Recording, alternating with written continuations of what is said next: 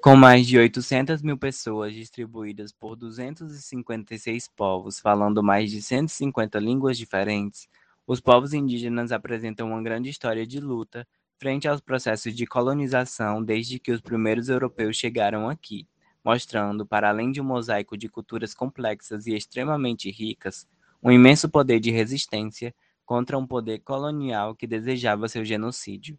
E atualmente, apesar de grandes mudanças apresentadas pelo processo de redemocratização, muitas questões ainda se mantêm, de modo que as populações indígenas ainda têm que enfrentar um conjunto enorme de ataques e vulnerabilidades, ao mesmo tempo que buscam reivindicar a proteção de seus territórios e a manutenção dos seus costumes frente às ameaças de um capitalismo predatório e racista. Como pode se observar em casos recentes, como os escândalos dos pensionatos no Canadá ou, no caso do Brasil, a volta da atual PL 490, que representa uma enorme ameaça não só para esses povos e nações, mas também para a própria preservação de nossos ecossistemas. O episódio que vocês escutarão agora é a primeira parte de uma conversa que tivemos com Daniel Iberê e Leonardo Soares. Vocês poderão escutar a segunda parte dessas discussões na semana que vem. Nessa conversa, Falamos sobre todas essas questões que estão afetando e ameaçando inúmeras vidas e culturas no Brasil. Mas afinal, quais seriam os impactos do PL 490 para os povos indígenas? Quem são todos esses povos que por muito tempo foram reduzidos ao estereótipo do índio? E como nós poderíamos pensar as resistências e as relações de poder que circundam entre as cosmologias desses povos e um capitalismo cada vez mais destrutivo e predatório. Além disso, nós conversaremos um pouco sobre como se deram e estão se dando as formas de resistência feitas por indígenas e aliados contra todas essas ameaças apresentadas. Oi, gente, eu sou o Levi. Olá, eu sou o Gabriel.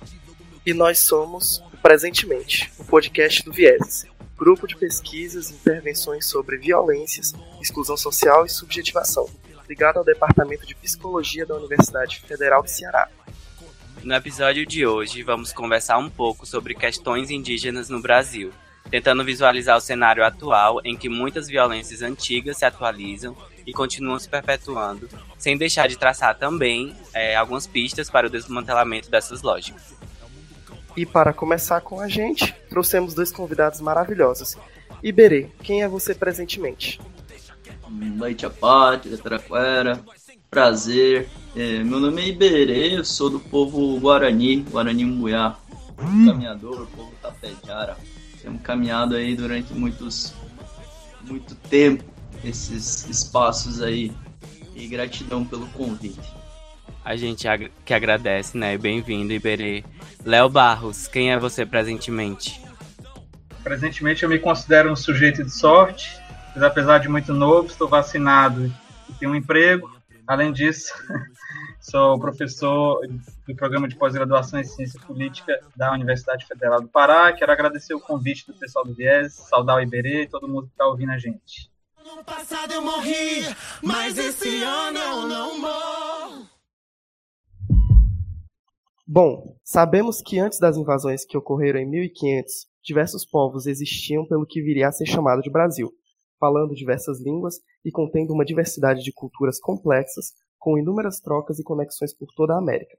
Entretanto, com a chegada dos europeus, todo esse universo de nações, línguas e culturas foram colocados dentro da caixinha pejorativa de índios e, desde então, essas populações foram sistematicamente violentadas, segregadas e estereotipadas. Tanto que ainda hoje tem gente que pensa que todos os povos indígenas são iguais e, consequentemente, essa política gerou, de necropolítica, gerou mobilizações dos próprios povos originários, mobilizações que se mantêm até hoje. Mas vocês poderiam situar um pouco mais sobre como se deu esse processo de organização política, uh, principalmente no contexto contemporâneo após a redemocratização, e falar também sobre alguma das pautas hoje mais presentes quando se fala em direitos indígenas, como, por exemplo, a luta pelo território, o direito pela manutenção dos costumes e autogestão, direito à educação e saúde. É, sim, claro. Os povos indígenas eles é, se organizam politicamente desde sempre, né? Quer dizer, os europeus chegaram aqui e encontraram povos indígenas organizados é, dentro da sua, das, dos seus costumes, dentro da sua forma tradicional de tomar decisões, é, dando um salto, né, assim, histórico grande, né, já indo para pergunta que vocês é, fizeram, né, eu costumo dizer o seguinte, que as lideranças indígenas, sobretudo a partir da década de 70, começaram a se organizar para incidir de forma muito consistente na política nacional, né, a partir da década de 70. Isso já se fez sentir de forma muito, muito é, séria, né, e, e, com repercussões é, enormes, né, durante o processo constituinte de 88. E de lá para cá, o que a gente vê, de fato, é uma organização progressiva né, dos povos indígenas, você vê hoje, por exemplo, o caso da articulação dos povos indígenas do Brasil, que é uma espécie de, de organização de pico, né, que, que congrega uma série de outras organizações regionais, locais, é, de fato, uma organização com bastante capacidade organizativa, né, com uma capacidade de mobilização muito grande, de lastro territorial muito grande. Então, resumindo, assim, a resposta que eu poderia dar a essa pergunta é dizer que, é, em que pese o fato de ter aí pelo menos 500 anos de um processo intencional de tentativa de destruição desses povos e dos seus processos organizativos, o que a gente vê né, nas últimas três décadas é de fato um poder de resiliência, de resistência de organização muito grandes, né, que permite com que os povos indígenas consigam se articular nacionalmente, internacionalmente. Isso é, é visível. É, queria colaborar dizendo que o termo índio é um termo que reduz a pluralidade, que reduz a diversidade, que reduz o pensamento e que limita. Desde que a bota colonial pisou esse continente que hoje é chamado de América, pisaram com passos de generais, com passos de conquistadores e invadiram os nossos locais, os nossos territórios e continuam a fazer se nós continuamos vivos nesses tempos todos é justamente porque nos, nos organizamos, porque dissemos que a dignidade ela é rebelde, ela não se dobra. Em muitos momentos, a morte, o saque e o genocídio foi presente em nossos lugares, em nossas visões, em nossos corpos. E hoje continua. O, o poder que manda sem obedecer continua reduzindo o indígena falam sobre nós sem nós. Ontem, como hoje, nós experimentamos um discurso que fala com mortos por entre os dentes. Um discurso carente de sangue, um discurso do poder e, portanto, um discurso fraco, um discurso limitado. O medo do poder é o medo da diversidade. Nós somos povos diversos. Nós hoje somos reduzidos a um termo, termo índio, mas o termo índio ele está lá na tabela periódica. Né? O termo índio foi constituído, se nós abrirmos um, um, uma possibilidade de compreensão sem insultar o irmão colonizador, de um equívoco. Um equívoco que dura cinco séculos. Parentes chegando perdidos, achando que haviam chegado nas Índias, com fome, com frio e doentes, nós os encontramos Agora imagina cinco séculos você dizendo índio não, eu sou pataxó, índio não, tupinambá, índio não, guarani, índio não, axaninca, índio não, Yawanauá. Cinco séculos não perceberam que nós não somos um ser reduzido e homogeneizado. E talvez seja necessário dizer uma vez mais. Se nós somos nos igualamos entre povos indígenas, nós nos igualamos não pelas características físicas, não pela linguagem, nós nos igualamos pela solidariedade. Nós nos igualamos pela sede de autonomia. Nós nos igualamos pelo respeito a tudo que vibra e tudo que pulsa. Porque para nós tudo que vibra e pulsa é sagrado. E tudo vibra e tudo pulsa. Por isso nós nos chamamos hoje, na língua do colonizador, de parentes. Um parente, para nós, pelo menos Guarani, nós chamamos parente não apenas o nosso pai, nossa mãe, nosso tio, nossos avós. Parente é toda a comunidade. Parentes são todos os humanos. Parentes são todos os humanos e os não humanos. Então, nas palavras do meu, meu pai, Chiru, que é Caraí, Ele dizia que nós somos parentes do, das montanhas e dos vales. Um gavião é parente da serpente. O rio é parente da canoa. O arco é parente da flecha, que é parente da caça, que é parente do caçador. E um parente cuida do outro. Um parente se preocupa com o outro. Por isso nós nos chamamos parentes hoje. Cada povo, cada língua. Éramos mais de 1.500 idiomas, como o Levi lembrou. Hoje estamos reduzidos a 305 povos, falando de acordo com o linguista, isso não é consenso, vai variar muito, entre 270, um pouco mais, um pouco menos. Mas nós continuamos vivos, enfrentando um poder que manda sem obedecer e pisando com pés descalços nesse mundo repleto de latifúndio para mostrar que a dignidade ela parte de um ponto muito distinto. Nós caminhamos com as memórias dos nossos ancestrais e as memórias dos nossos ancestrais são tão profundas quanto as raízes de uma árvore do cerrado que vai buscar alimento aonde a gente nem sabe se há. Então, essas primeiras palavras sirvam para saudar a nossa ancestralidade, sirvam para saudar as memórias dos nossos antigos, aqueles que nos ensinaram não apenas com palavras, mas na sua forma de ser no mundo. Então nós estamos em guerra, mas a guerra é por modos de ser. A nossa guerra é para dizer que a vida sem a pluralidade é uma vida triste a vida sem a diversidade não é vida. A vida que não respeita no outro aquilo que há de, de belo, não respeita a si mesmo. Um ser que não é capaz de respeitar o que lhe afigura diferente não respeita a si mesmo. Nós continuamos apostando que o irmão colonizador nós chamamos de Juruá.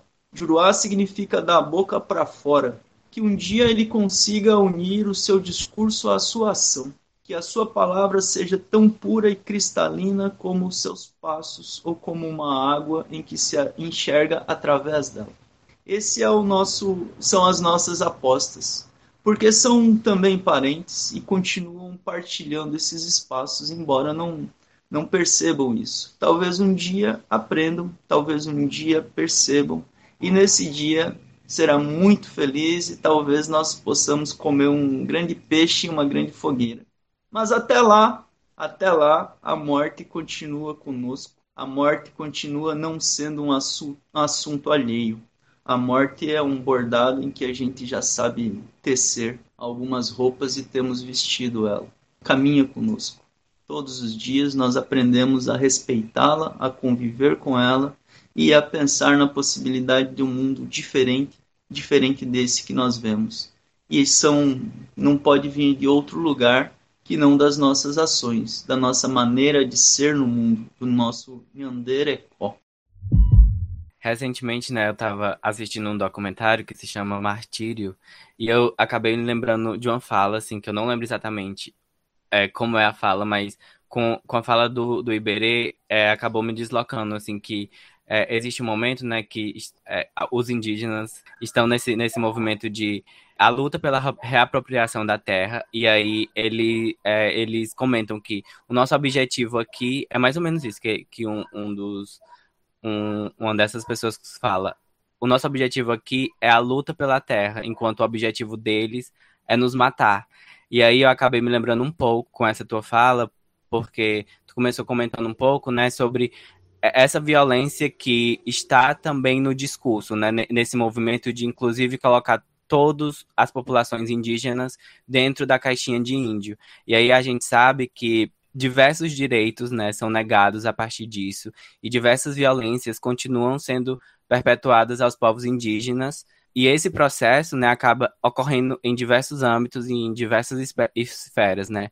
E aí, quando a gente estava pesquisando um pouquinho, né, sobre essas temáticas para esse episódio, é, a gente encontrou alguns dados, né, contidos no relatório Violência contra os Povos Indígenas do Brasil, que foi publicado pelo Conselho Indigenista Missionário, né, o CIMI, com números é, de 2019, em que é possível visualizar essa violência multifacetada, quando se registra, por exemplo, o aumento dos casos de suicídio dos povos indígenas, né, quando se relaciona a 2018, ou ainda o aumento da mortalidade infantil. Há também questões institucionais, né, como o próprio objetivo político né, de desmonte da FUNAI, um órgão que visa o asseguramento dos direitos dos povos indígenas, e aí trazendo também né, uma certa incerteza da posição institucional desse órgão atualmente, como, tem, é, como apontou o monitoramento feito em 2018 no Brasil pela Comissão Interamericana de Direitos Humanos. A gente também vê essas violências, né, no âmbito da legislação, e aí, como a gente tem um conhecimento do projeto de lei 490, né, que foi protocolado em 2007, que sugere alterações nas regras de demarcação de terras indígenas,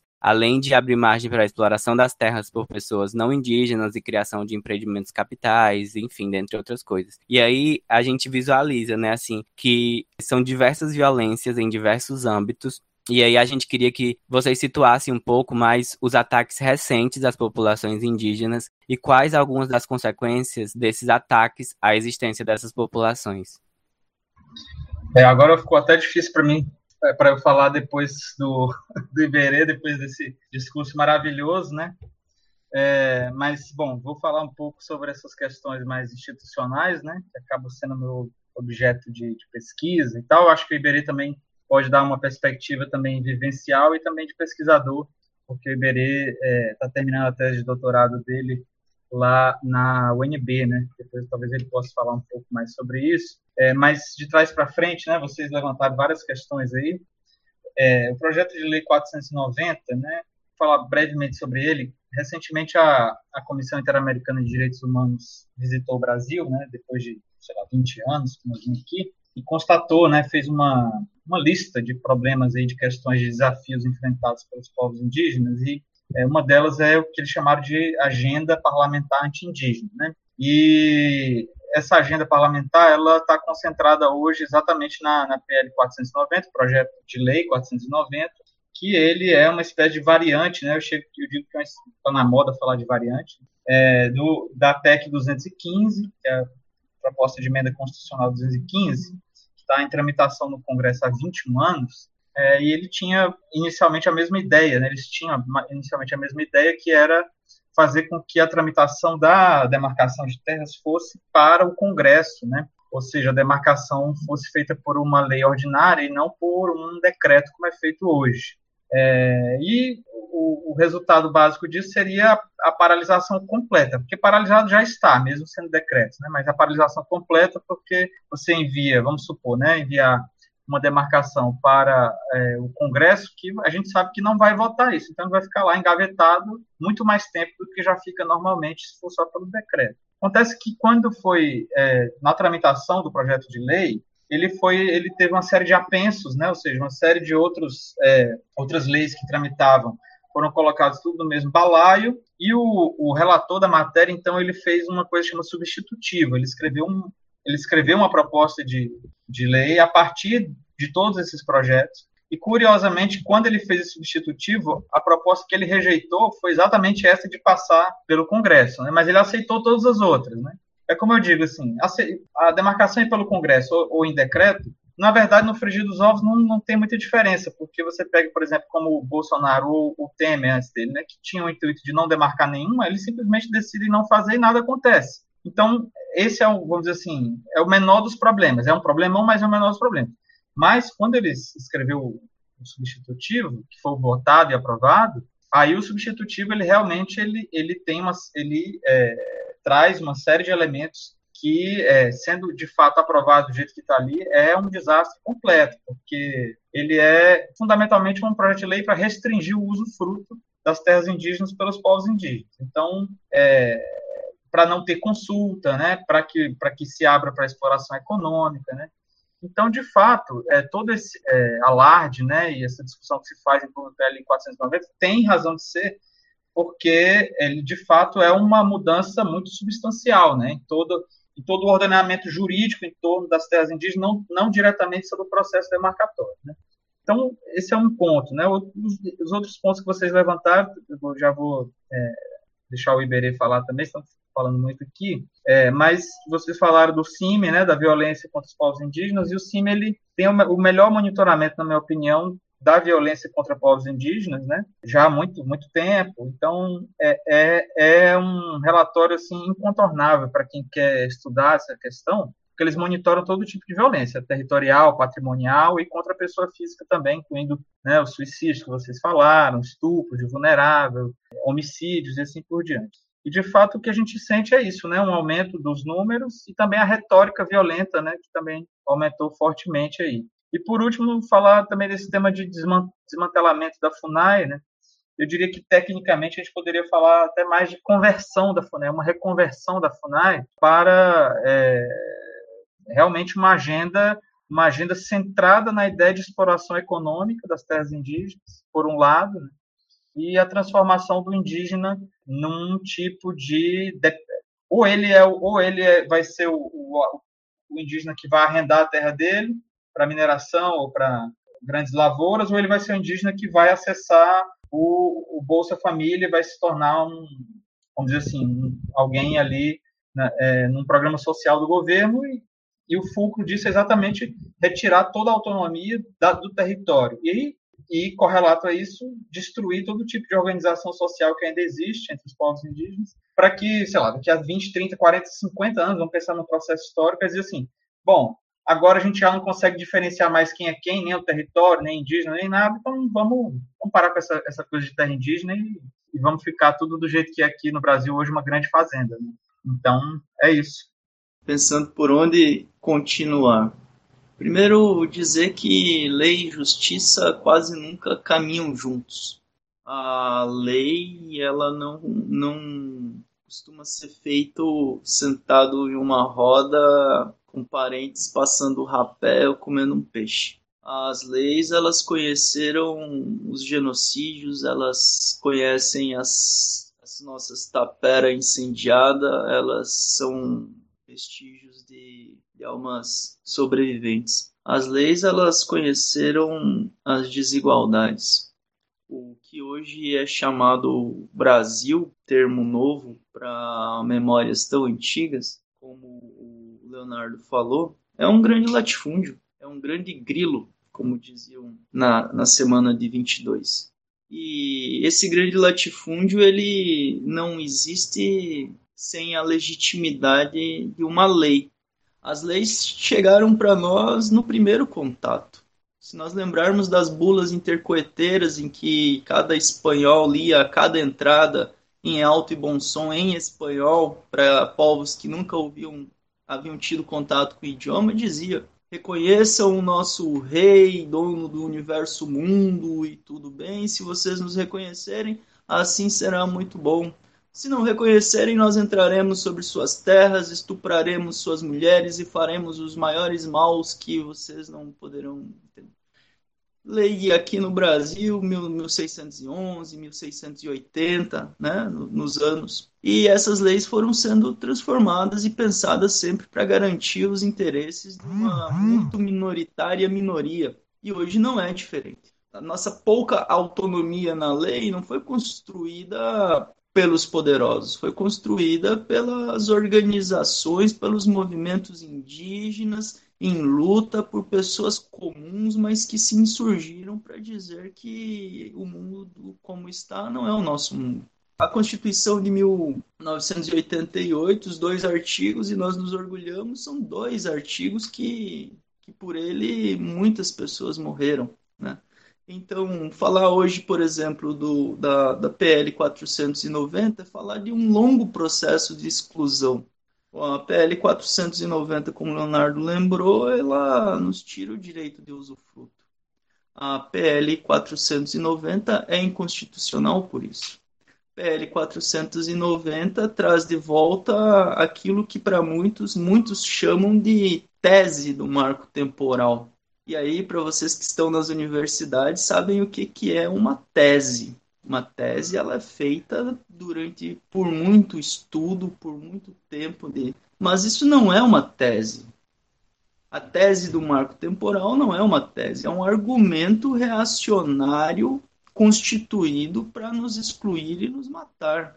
A tese do marco temporal, que põe em 5 de outubro de 88 os direitos dos povos originários de, de, que estavam em seus territórios, poderia ser pensado de forma diferente. E se nós convidássemos então para que essa tese do marco temporal, sempre entre muitas aspas, fosse uma outra época, se fosse em 1500, por exemplo, quem teria que entrar e quem teria que sair de que território?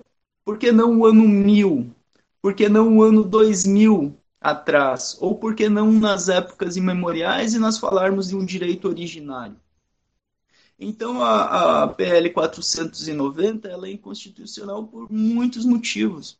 A tese do marco temporal ela dá o direito a grandes corporações, a grandes mineradoras de exploração dos nossos espaços. E há um discurso muito, muito forte para que o indígena acredite.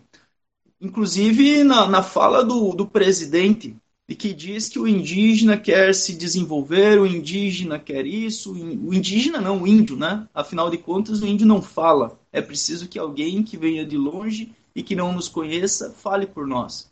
Então a gente foi buscar sobre o garimpo. Se vocês fizerem uma pesquisa rápida, vão ver quantos indígenas estão solicitando é, reconhecimento de, de, de áreas para garimpo. Nenhum. São corporações. Não há um indígena solicitando o garimpo. Monocultivo.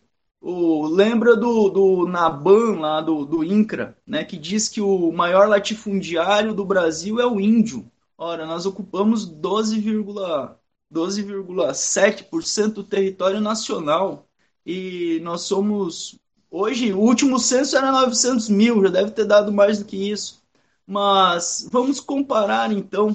O mesmo indivíduo que diz o Naban, que diz que o, que o latifundiário é o indígena, é o mesmo que detém 200 milhões de, de território de pátria amada. É um latifundiário. A Constituição de 88 previa que todos os territórios indígenas tinham cinco anos para serem demarcados. Até hoje não foi. A PL 490 tem algo ainda que é muito perverso, para além de tudo isso, que é a entrada sobre os povos isolados, a vulnerabilização dos povos chamados povos isolados. Quem vai dizer quem pode e quem não pode? Não é o indígena o censo de 2010 fala de 1.239 territórios indígenas. Desses 1.239 territórios indígenas, apenas 404 territórios são reconhecidos. Os outros estão em alguma fase de reconhecimento e a maioria nem teve início o processo pela FUNAI. Então a tese do marco temporal faz cair por terra qualquer direito dos povos indígenas, que é hoje materializado na PL 490. Então cabe a nós atacar a todo instante, a todo momento, a PL. E essa semana nós vimos ser aprovado também uma outra, uma outra que é a, é 2633, né, que é a, a da grilagem, né? E tem mais uma outra agora que, que tem a ver com com as reservas. Então, o que é um território indígena? Território indígena é uma área, principalmente na Amazônia, que é metade do Brasil praticamente, é uma área de diversidade cercada de latifúndio por todos os lados. E isso incomoda o poder. O poder semeia desertos e diz que há paz. O poder não quer que os povos indígenas sigam existindo nós, nós sobrevivemos, vivemos hoje, não é porque queriam que nós sobrevivêssemos e que nós vivêssemos. Nos querem tornar iguais em tudo e sinônimos de ninguém, para que a nossa memória vacile. E quando essa memória vacilar, nós teremos dificuldade em nos reconhecer enquanto indígenas. E aí os vestígios de poucos direitos que nós temos caem por terra. Eu queria lembrar também que desses 1.239 territórios ocupam 40% dos povos indígenas. 60% dos povos indígenas estão nas periferias da cidade já. E a esses, nem FUNAI, nem CESAI, ninguém se responsabiliza por esses parentes, que têm igualmente direito aos seus territórios que não prevê, inclusive, os nossos processos de caminhada. Eu comecei dizendo para vocês que nós somos tapejara, nós caminhamos. Então, nós não somos ou do Rio Grande do Sul, nós não somos da Bahia. Rio Grande do Sul, Bahia, Acre vieram depois. Território Guarani, território do Tapé, os nossos tapé, os nossos caminhos, não reconhecem fronteiras. Os nossos saberes estão para além das fronteiras As fronteiras existiram para nos dividir, para nos tornar diferentes, para não reconhecer semelhança em nós mesmos. Então nós dissemos: "Ah, é indígena de tal de tal estado". Não, o estado veio depois. Nós somos originários. As fronteiras vieram depois. As fronteiras que, como dizia o Pedro, o Pedro Casadaglia, né? Acho que é Casadaglia, eu esqueço, eu não consigo pronunciar o nome, Casadáliga, né? Dizia que as fronteiras que nos privam de viver e de amar. É necessário então repensar o próprio sistema do colonizador. Essa sociedade do civilizado é uma sociedade da exclusão. Nós, povos originários, temos formas diferentes de viver no mundo. Nós não tivemos dificuldade em compartilhar os territórios quando o colonizador chegou e ainda hoje. E nós não solicitamos propriedade privada para continuar pisando nesse território talvez o colonizador devesse aprender a compartilhar como nós fizemos e temos feito todos esses tempos. Talvez seja uma forma bonita de viver no mundo, uma forma boa de viver no mundo.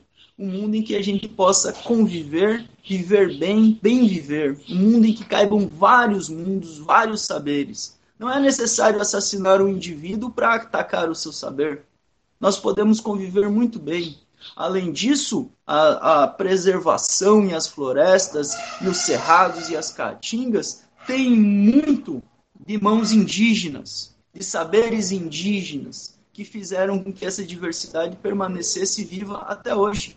Então, cabe ao Estado e cabe a todas e todos nós lutar pela possibilidade de um mundo diferente desse.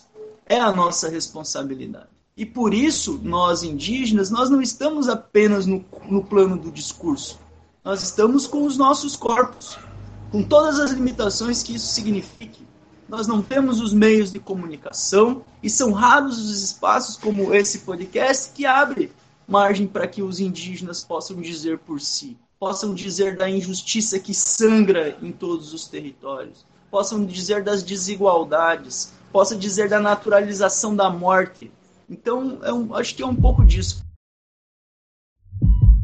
Lembrando também, vocês podem nos acompanhar por meio do Instagram do Vieses. Por lá somos viesesufc. Lembrando que na descrição dos episódios e no Instagram do Vieses vocês encontram o link do nosso Drive com todas as referências citadas no podcast. E vocês podem nos contatar também por e-mail. Basta escrever para presentementepod.gmail.com. E mais uma vez ressaltamos que o presentemente só é possível graças à construção conjunta de pessoas incríveis, que são maravilhosas e que trabalham muito para esse rolê acontecer. É, nesse episódio a gente contou, né, mais uma vez com Matheus Leite e Renan Braga na edição. Eu, Levi de Freitas e Gabriel Miranda na, no roteiro e na apresentação desse episódio. E por fim, contamos com João Paulo Barros na supervisão e viabilização do projeto.